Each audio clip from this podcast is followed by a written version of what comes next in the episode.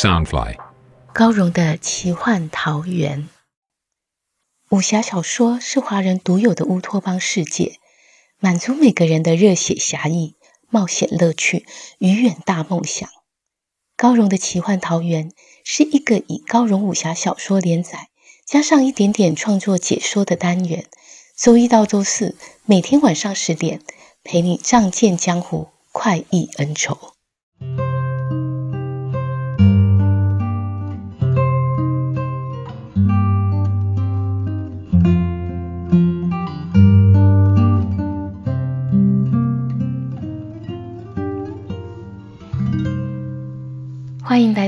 荣的奇幻桃源。大家好，我是高荣。今天要陪你聆听的是《残天阙》第二季四十六集。在上一集的故事里，云深竹影的五师神僧独自面壁思过，思的是三千众生之过。不止如此，他还具有通天慧眼，能够看出月孤雁集正邪两道于一身。他虽然愿意借出赎罪钵来解救中州群侠，却要强留下月孤雁在云深竹影里清修百年。失去武功的月孤雁要如何面对呢？他真的会留下来吗？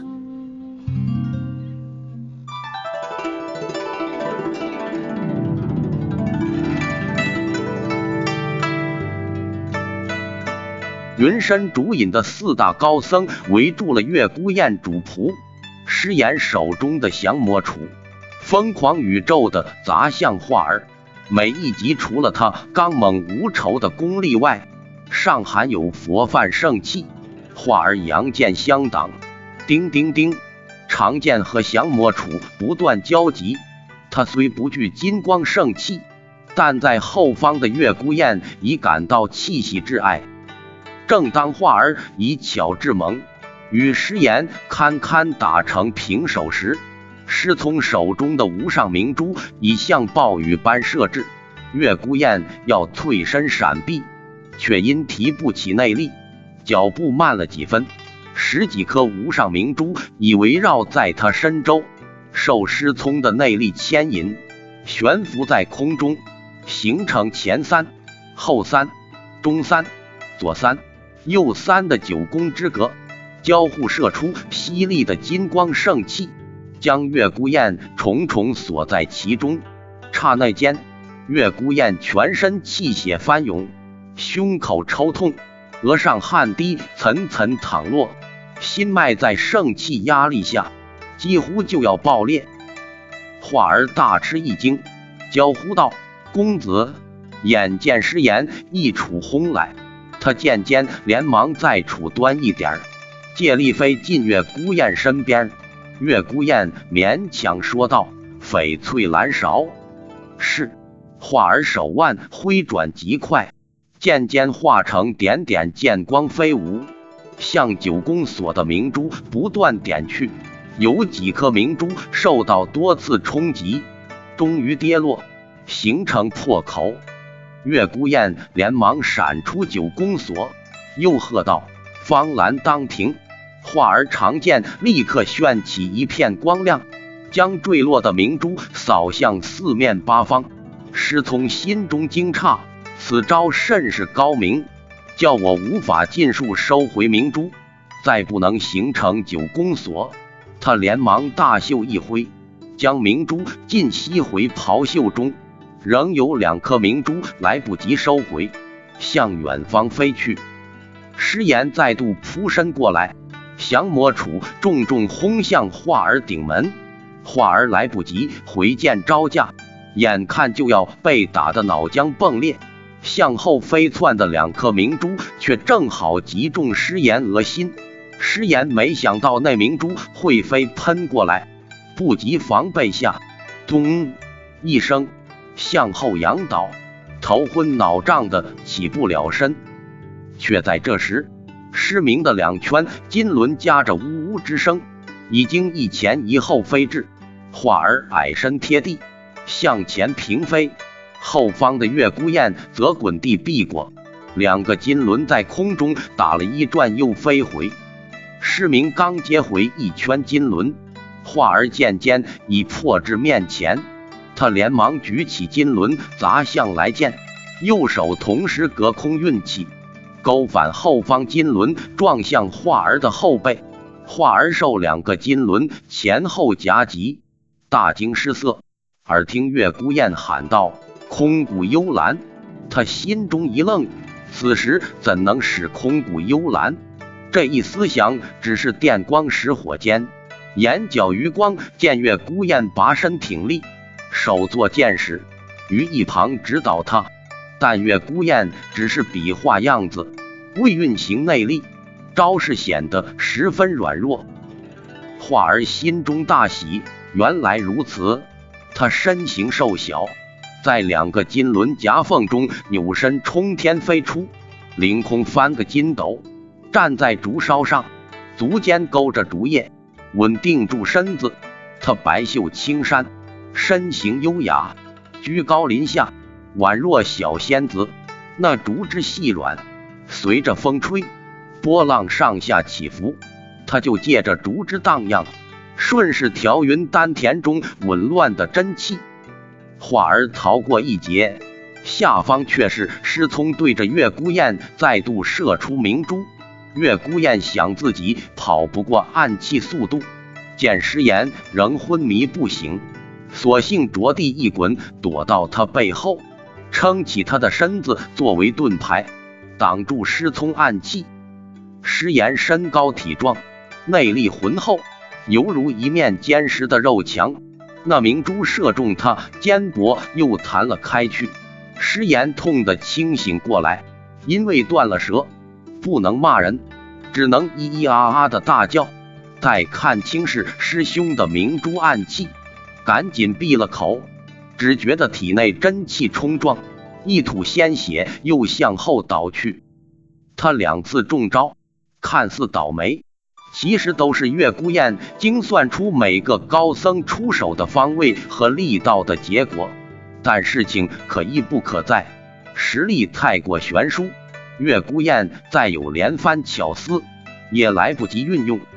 师聪见月孤雁在地上滚来滚去，虽滚得优雅，却实在不像会武功之人，也不忍再下杀手，随即转攻画儿，想先制住了这刁蛮的小姑娘，免得她来捣乱。师聪身形拔起，稳稳定在另一根竹枝上。原本该摆荡不定的细软竹枝，竟纹丝不动。足见他禅定功力深厚。他站立的地方与画儿相距三尺，大袖一扬，成串明珠再次激射过去。化儿左足一跺，借着竹枝重压下的反弹力道，将自己如飞鸟般远远抛向另一竹枝上，避开鱼贯而来的明珠。师聪发掌急向空中，成串飞奔的明珠顿时转向，往化儿落点处射去。师聪再提真气，脚下芒鞋轻点过无数竹叶，渐渐追近，与画儿相距只有三尺。画儿手掌一拍竹竿，借着竹枝荡开之力，再往前飞跃数尺。师聪只凭着本身轻功。就快速追到他身后，只见苍翠竹林间，一道小巧的白色身影飞来荡去，灰色身影始终紧随其后，相隔总是三尺距离。画儿胜在灵巧机变，师聪又不忍对他下杀手，一时之间竟也追不上。但师聪内力深厚，时候一长，画儿终要落败。他心中暗骂：“这和尚怎么阴魂不散？”另一边，师明连发两道气劲，先发出右手金轮，再发出左手金轮，去飞撞前面的金轮，令前方金轮加快冲飞力道，势如破竹的杀向月孤雁。月孤雁眼看金轮像滚滚火球逼杀而来，心想：若要保住性命。非再次提起脚边昏晕的师岩抵挡不可。师明双目已盲，几番激斗下，早已分不清师岩躺在哪里。诗文却看得清楚，惊叫道：“快收金轮，莫要伤着师弟！”月孤雁知道师言禁不起这金轮再次撞击，未免结下深仇，改向左方掠去。师明听师兄呼喝，两手运劲向外一拨，一道轰开左轮，一道轰开右轮。月孤雁这一向左横移，却是自动撞向左轮。画儿虽被师聪纠缠住，仍关心月孤雁的情况。他瞥眼往下瞧去，见月孤雁命在顷刻，他心中大急，连忙一手扯了竹枝当作弓弦，身剑合一座箭矢，足尖一蹬竹竿，借这冲力扑向失明，同时使出竹鹿拦射，数十道剑光如伞屏开展般，刷刷刷向失明刺去。失明收回一只金轮。将它转得飞快，有如陀螺般挡去画儿扑来的剑刃。另一只金轮仍朝月孤雁快速飞去。同时间，失聪的明珠已射至画儿腰间。画儿虽拼命回剑抵挡，内力终究不及，被震得重跌在地，滑行数丈遥远。背后一道巨大的力量杀至，却是师言终于起身。降魔杵再次雷霆万钧的轰了过来，主仆两人尽陷危局之中。诗文见月孤雁刚才饶了师言一命，没有用昏迷的师言去抵挡金轮，心中不忍月孤雁被杀，便闪身进来相救。他将手中伏魔网卷成一束，正要用力扫开打向月孤雁的金轮。天空中忽然飞来一道巨大黑影，传来数声嘎然长响。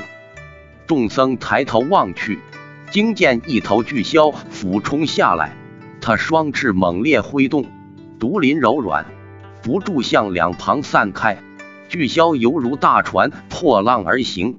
这飓风将石岩打向画儿的降魔杵扇得偏了几分，画儿着地一滚。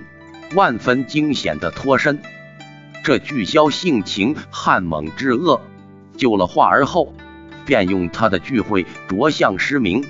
这巨喙十分坚硬，巨枭的动作又快又精准，好似一个武功高手拿着尖利钢锥不断攻刺。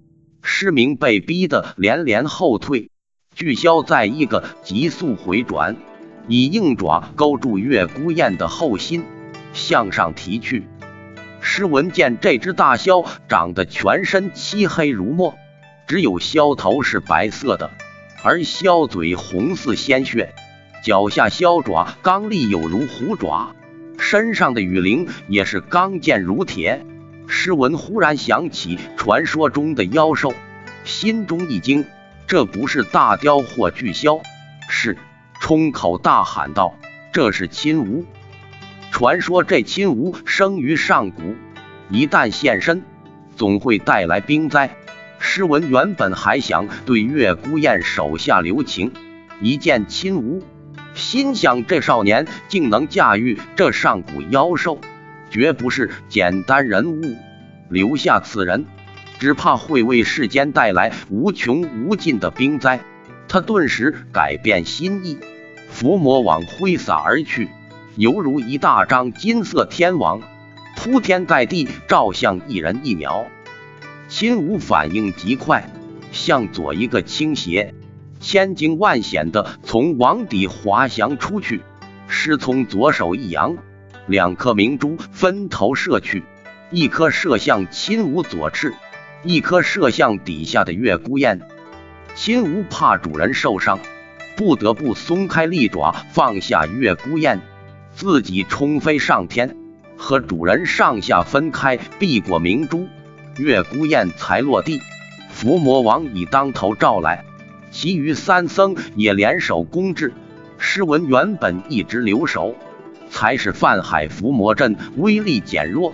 如今他四僧联合，攻势猛如骤雨，手势密不透风，再无半点破绽。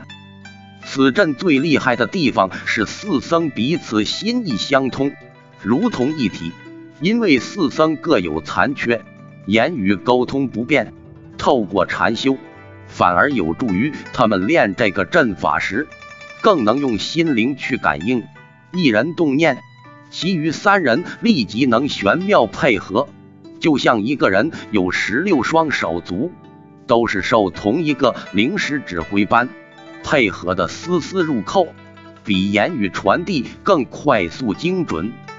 四僧兵刃圣气大作，形成一座毫无缝隙的金光牢笼。化儿想回身来救，却无法切入。这金光圣气在他眼中简直有如重重鬼魅妖氛，说不尽的可怖。秦无再度闪电冲下，却听月孤雁虚弱的呼喝一声：“化儿上！”秦无化儿听惯主子的命令。想也不想，见亲吾俯冲而下，看准方位，纵身一跳，便稳稳坐在亲吾背上。月孤雁再一次嘬唇长哨，亲吾立刻冲飞上高空。化儿见月孤雁竟命令亲吾再自己离开，不禁急得泪水在眼眶中打转。人鸟在高空盘旋，不肯离去。只见下方四僧各自凝聚阴阳刚柔四大奇功，以手中法器合力击向月孤雁，气势磅礴，转眼间就要将当中之人碎裂成千万片。